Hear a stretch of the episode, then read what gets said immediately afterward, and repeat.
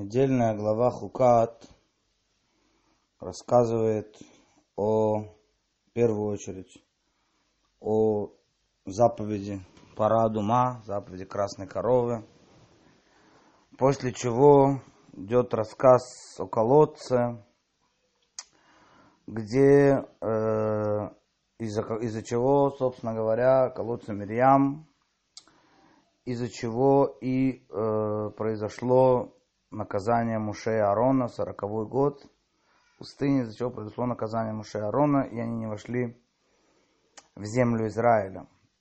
Глава Хукат мы попробуем сегодня понять связь между тремя главами и начнем с того, что есть три главы подряд, в которых есть буква Куф.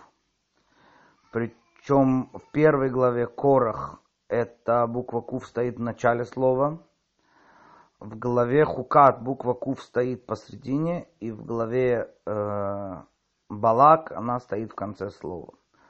Ну, можно было бы и не обращать на это внимания, если бы эти три главы не объединяла также еще одна удивительная вещь. Сказано в Мишне в Перке, а вот, что три вещи сотворил Всевышний Беэрев Шаббат Бен Ашмашот. В пятницу, при наступлении сумерек. То есть еще шаббат не зашел, время, которое уже не пятница, переходный период, так сказать, между пятницей и субботой. И э, одна, три, э, одни из этих вещей, которые перечисляются там в Мишне, это род земли, поглотивший э, Короха его общину, род э, устья колодца которые э, ходили вместе с евреями в пустыне, и род ослицы. То есть э, и три эти главы, потому что в главе Корах у нас есть устья земли, в главе э, уста земли, в главе Хукат у нас есть уста колодца, и в главе Корах, и в главе Балак у нас есть уста ослицы. И надо понять, в общем, да, то есть здесь такая связь напрашивается, что, что, что же здесь происходит, что же связывает, что это за уста такие. И в первую очередь, почему они были сотворены в, ша... в пятницу в сумерки. Есть, конечно, естественно, неправильно было бы понимание, что Всевышний сотворил все, так сказать, творение, и потом уже времени не оставалось, потом сотворил еще эти вещи. Естественно, это не так. Есть здесь какой-то смысл. А здесь разные комментарии на это. Есть комментарии, что эти вещи, которые были сотворены в результате греха Адама, поскольку грех Адама был в пятницу после полудня, точнее, да, за три часа до наступления субботы, то э, сразу после этого потребовалось да, творить вот эти вот вещи.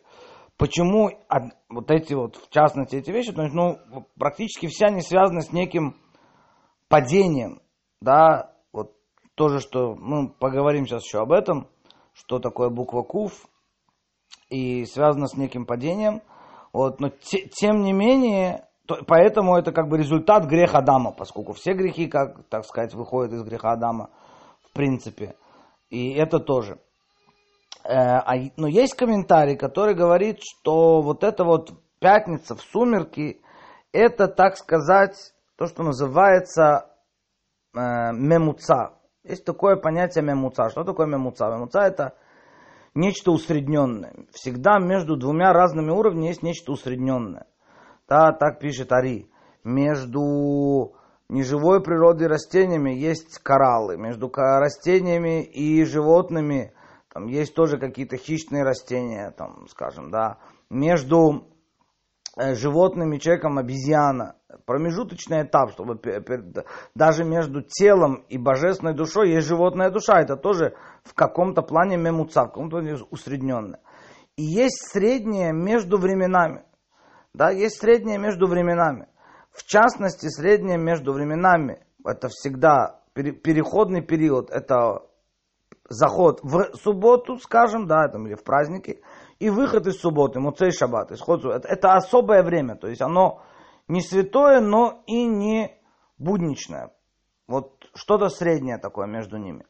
И поэтому все вещи, которые как бы являлись, а, они с одной стороны вот полуприрода, полуприрода, получудо, э, да, вот это вот уста земли. Мы помним в, в прошлой главе, когда Муше говорит, э, что если Корох умрет обычной смертью, то это не Всевышний меня послал. А если Всевышний стоит чудо, и откроет земля свои уста. Почему именно земля? Почему именно уста?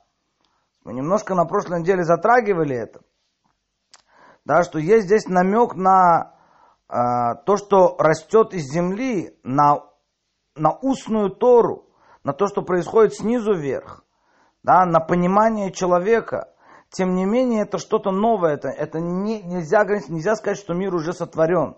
Это нечто такое вот усредненное между э, человеческим пониманием и пророчеством, каким-то чудом. То же самое, если мы перепрыгнем на следующую неделю, глава Балак. Там э, э, в главе Балак там уста ослицы, да, которые э, тоже, да, это, это такое явное чудо, когда, причем э, осел это тоже э, хамор, да, от слова хомер, материальность. Да, это как такой вот, э, с одной стороны, это, это, это чистое чудо, когда животное обретает речь, когда оно поднимается на уровень человека. Это вот э, глава Лак. И в нашей главе это уста колодца. Теперь давай, давайте чуть посмотрим это в рамках того, что мы сказали, где стоит буква Ку. Вообще буква Куф, она символизирует в каком плане падение, с одной стороны. Это единственная буква из простых, которая спускается ниже строки. Да, то есть она символизирует, символизирует падение в клипа. Да, клипот в нечистой оболочке, нога ее спускается вниз, то, что называется раглей рдот мавит, ноги ее спускаются к смерти, она спускается в нечистой оболочке. И вот это вот э, как корах, которая буква стоит в начале слова. Что значит, что она стоит в начале слова? это значит, что э, это, это было падение. Да? Это было падение. Какое было падение, как мы говорили на прошлой неделе? Чрезмерная, чрезмерная логика. Чрезмерно пойти за своим пониманием. Да? И это тоже было падение в клепот. Чрезмерное падение в, в какое-то свое понимание без связи с пророчеством, отрицание пророчества Муше. Да? опять перепрыгнем на главу Балак, где буква Кув стоит в конце слова, там наоборот чрезмерное, там чистое пророчество. Как он постоянно говорит, я ничего не могу сказать, чтобы мне не повелел Всевышний. Постоянно он это повторяет. Да, то есть Билам, он был пророком равным по уровню Муше, как написано. Есть говорят, что даже в чем-то выше Муше был. Все время он повторяет эти слова, что я не могу говорить ничего того, что мне Всевышний не заповедовал. Все время, постоянно. То есть обратное от того, что говорит Коров, да, но, но это было привлечение вот этой вот силы пророчества, этого э, духа, который шел даже в каком-то плане от Всевышнего Давинама, привлечение его к материальности, и там произошло падение. Да, и у него это все-таки падение. Хотя, хотя там произошел и переворот. Да, потому что куф, она символизирует также, надо знать, что нет вообще плохой буквы, хорошей буквы, да, изначально, как нет плохого месяца, хорошего месяца. Есть э, времена, в которых есть определенный потенциал. Так и буква куф, если ее правильно использовать, то это есть понятие душа, наоборот, святость. Что такое святость?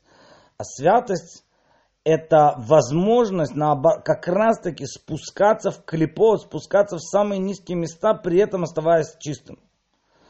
То есть человек, который ограничивает, не спускается в какие-то, не занимается материальностью, не исправляет материальность, он остается в духовности.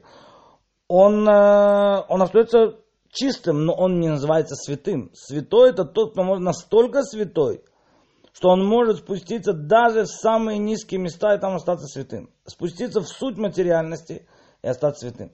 Про это говорят ангелы, что самая большая святость есть Говорят про Всевышнего, Кадош, Кадош, Кадош, Ашем Цвагод Мелохал. Всевышний настолько святой, три раза, да, святость, что полна вся земля славы его. Вся, вся, то есть он находится везде. Он настолько святой, что ни, ничто не является помехой. Что никакая материальность не является помехой. Это э, определение святости. То есть в каком-то плане там везде произошел э, некое освящение, да, то есть через Короха произошло освящение Всевышнего, через Белама, через этот переворот произошло освящение Всевышнего. Это все, э, все в каком-то плане э, было перевернуто, хотя было и падение. Теперь мы подходим к главе Хукат. В главе Хукат буква Куф, она находится посреди слова, посреди названия главы. И вот здесь как раз вся эта глава называется словом Хукат, да, то есть это закон, закон, и это, это как бы самый главный, самый основной из тех законов, которые разум не понимает. И здесь получается, давайте на секундочку рассмотрим этот закон. Что сказано? Сказано, э, что если человек нечист, нечистотой мертвого, то э, нужно на него э, побрызгать водой, которой смешан пепел от красной коровы, третьего дня, седьмого дня, и тогда он становится чистым. И говорит, э, а сам тот коин, который занимается который сжигает и который брызгает, он сам становится нечистым до вечера. И говорится, что это хуката Тора, это э, закон Торы, то есть нет у этого закона никакого логического объяснения. Да? Теперь, э, с другой стороны, если мы начнем смотреть в какие-то комментарии, мы увидим, что есть очень много объяснений. Давайте посмотрим, э, в объяс... э, в объяс... начнем с того, что смерть пришла в этот мир в результате греха Адама. Смерть пришла в этот мир в результате греха Адама. И когда евреи были на горе Синай, написано, что ангел смерти над ними не был властен. Ничего не мог им сделать. То есть практически освободились от смерти. И когда вернулась смерть? В результате греха золотого тельца. И поэтому сказано, что поскольку нечистота вернулась в результате греха золотого тельца, то пусть красная корова будет очищением от этой нечистоты. Как сказано, придет мать и уберет за своим сыном. Красная корова искупляет грех тельца. А красная это цвет золота. Ну вот, пожалуйста, вот объяснение. Вот объяснение. Что, что, что плохо там объяснение? Почему называется, что это хука, у которого нет никакого смысла? Потом, э, да, там, вода, которая должна из источника, да, которая берется, и так далее, какие-то вещи. Вот, пожалуйста, есть объяснение. А этот, э, э, этот вопрос задают комментаторы. Один из ответов он говорит следующее. Э, в принципе, в принципе, что, чему учит нас, почему, да, почему был э, и грех Адама, в результате которого пришла смерть, и грех Тельца, в результате которого пришла смерть. Из-за чего они все были? А здесь такое объяснение, что они все были из-за чрезмерных размышлений, из-за того, что человек пошел чрезмерно за своим пониманием, короче говоря, у него не было то, что называется битуль, у него не было э, отречения перед Всевышним, самоотречения, самопожертвования, когда он готов был бы убрать все свое понимание, всю свою логику и пойти за Словом Всевышнего. Есть посуд, который говорит э, в Коэлет, Элоким Асад Адам Яшар Вем Бикшу Хешбонот Рабим. Всевышний створил человека прямым, а они просили, сделали разные Э, размышления Хешбонот.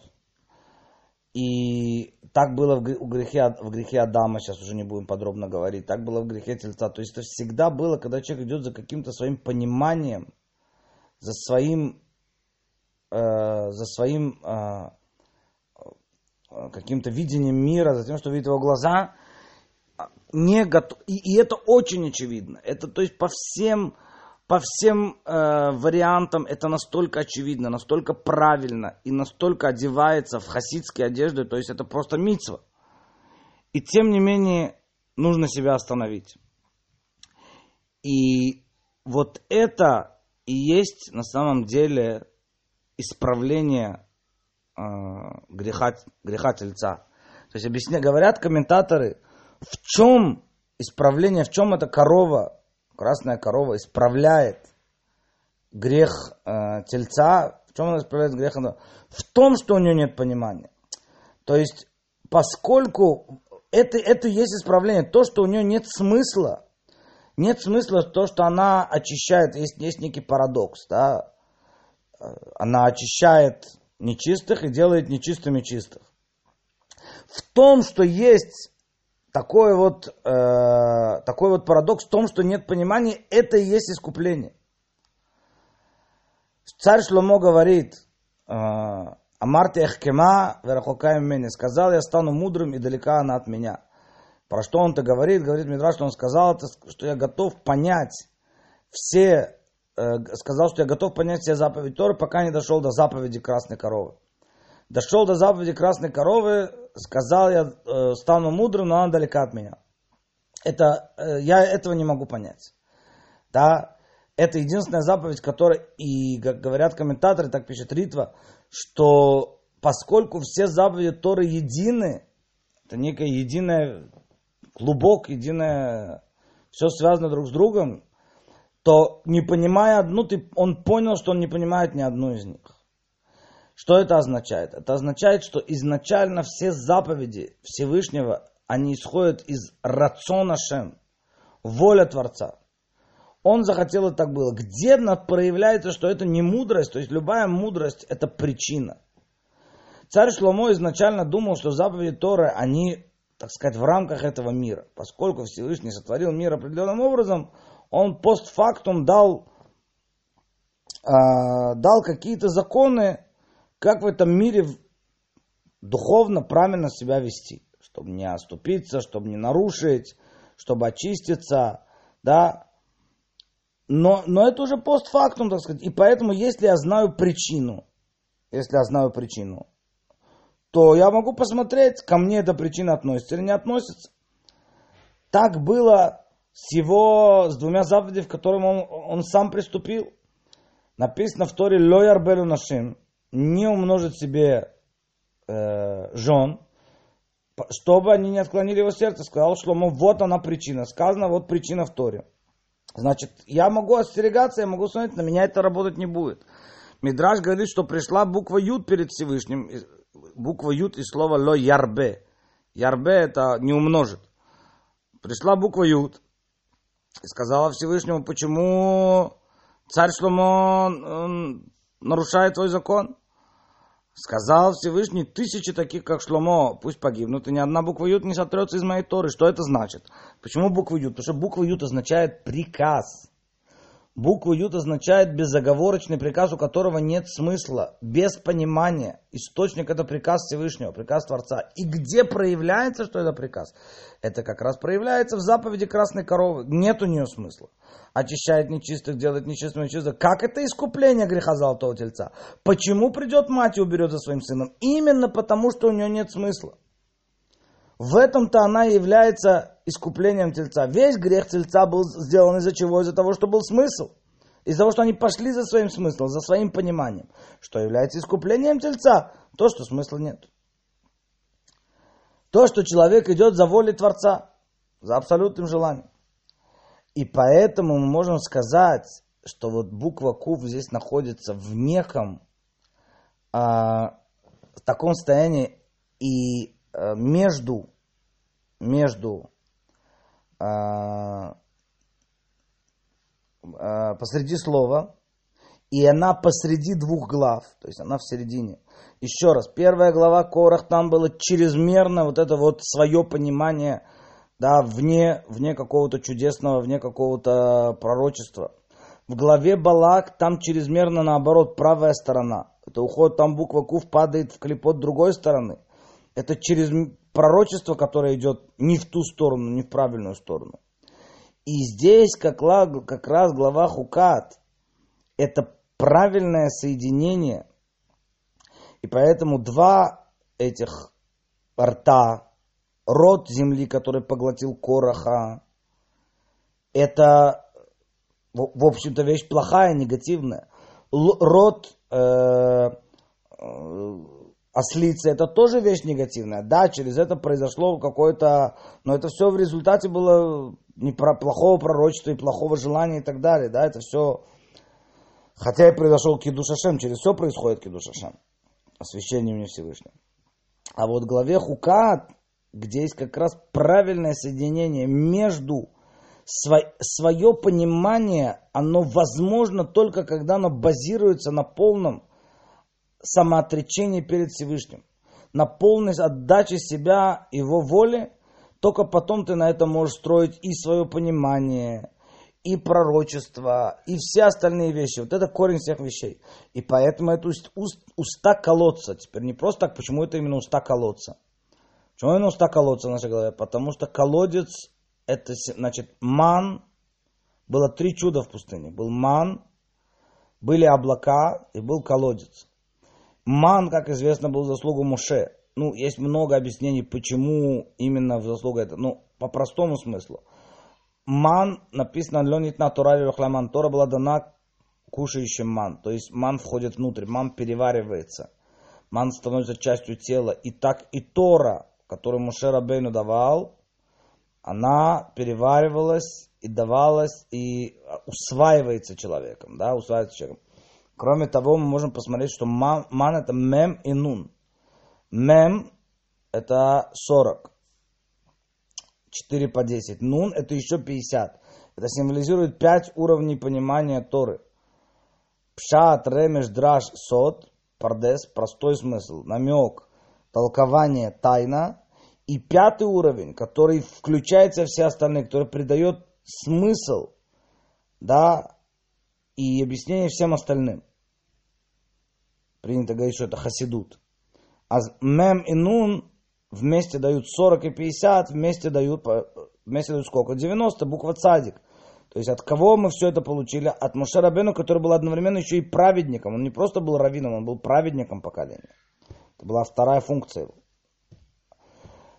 Э, облака. Облака были заслугу кого? Облака были заслугу Аарона. Почему облака заслугу Аарона? Потому что, опять по-простому, есть много объяснений. Но Аарон, его символика была написана, что он любит мир и стремится к миру. Он объединял народ. Он делал мир между людьми. И облака это был символ вот этого вот объединения. Да, те, кто как отдален, отдаленности от всех остальных с одной стороны, отрешенности с другой стороны, некое объединение всего народа, всех, кто внутри облаков. И это, так сказать, тоже, это, это А колодец был заслугу Мирьям. Почему именно колодец заслугу Мирьям? А здесь говорят, потому что она ждала Муше у реки.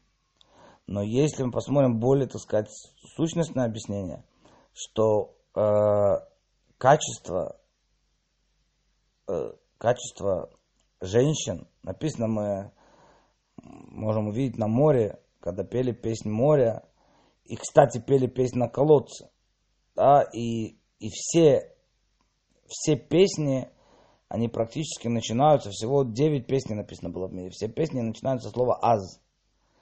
«אז» тогда. И что такое «אז»? Это «אלף זין», так объясняет Маараль. Что это 7 и 1. Это один, который едет над, э, над семью, управляет семью. Что это значит? Значит, что человек видит различные пути в этом мире, различные пути, идет различными путями, но в конце концов он раскрывает в них единство Творца. Вот когда завершается круг песни на иврите шир, это еще и круг, когда завершается некий круг, когда становится некое совершенство, тогда пробуждается песня. Не каждая вещь, которая э, там, крутит по радио, это называется песня. Всего 9 песней было в мире. Песни говорили, когда говорили песни на море, то сказано, что Мириам взяла бубны и тимпаны, женщины взяли. Откуда у, нее были, откуда у них были э, бубны и, и тимпаны? Да, у мужчин не было. Почему? Потому что они настолько верили в избавление, что все, что они видели, то есть человек, обычный человек, который жил в Египте, что он видел перед собой? Изгнание, изгнание, все хуже и хуже, уже детей бросают в воду, и уже там кровь из еврейских детей ванна делает фараон и, и убивает, и все хуже и хуже и хуже становится. То есть никакого просвета. И уже все, уже смирился с этим. Да, и настолько женщин, у них был вот этот абсолютная вера, абсолютный битуль. Да, это, э, что они готовы они приготовили заранее музыкальные инструменты, они настолько были уверены, что они выйдут. Вот это качество, женское качество принимающей стороны, что такое колодец мирям? Это вода, это чистая вода. Да, вода, как бы безвкусная вода, это простое исполнение закона, простое понимание. Это как раз тот самый битуль, то самое самое отречение, но сказано, что в колодце Мирям также можно было попробовать все вкусы. То есть, когда у тебя есть вот это вот ровно то, что мы говорим про хукат, когда буква кув стоит в середине слова, когда она правильно ограничена и правильно уравновешена между, с одной стороны, между э, самоотречением и принятием, в первую очередь, закона, и своим пониманием, которое ты на основе этого можешь добавить с другой стороны.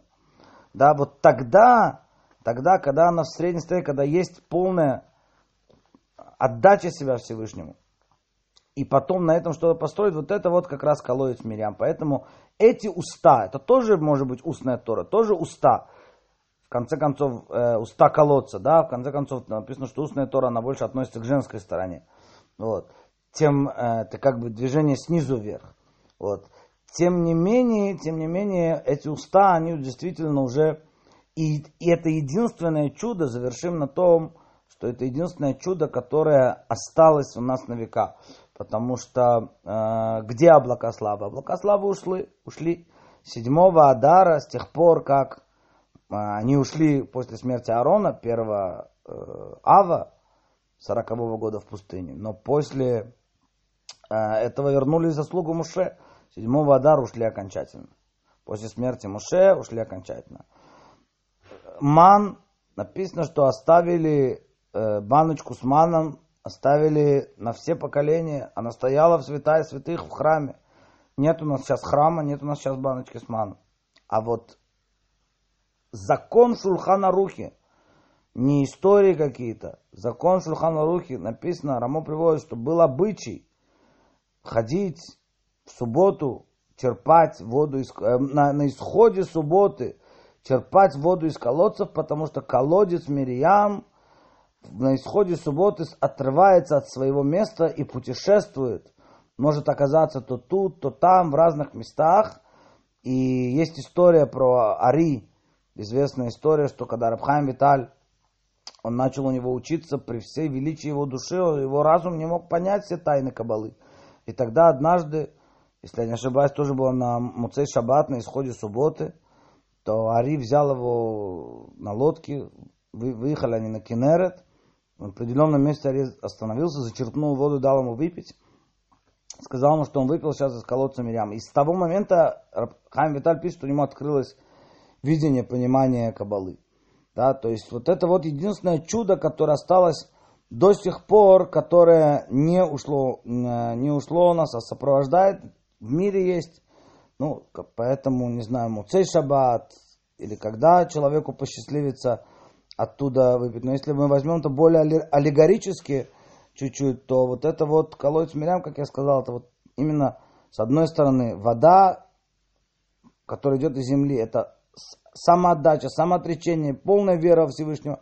И с другой стороны, тогда это может быть колодец, тогда ты можешь прибавлять что-то, как источник, когда ты можешь что-то прибавлять, говорить что-то от себя, свое мнение, основанное на вот этом самоотречении перед Всевышним – тогда твое мнение будет учиться, учитываться, приниматься, и все это останется в святости. Тогда эта буква Куф из клипы перевернется в душу, в святость, в настоящую святость. Может спуститься вниз до самого низа и не быть затронутой, не быть, остаться в своей святости и осветить даже самые низкие точки.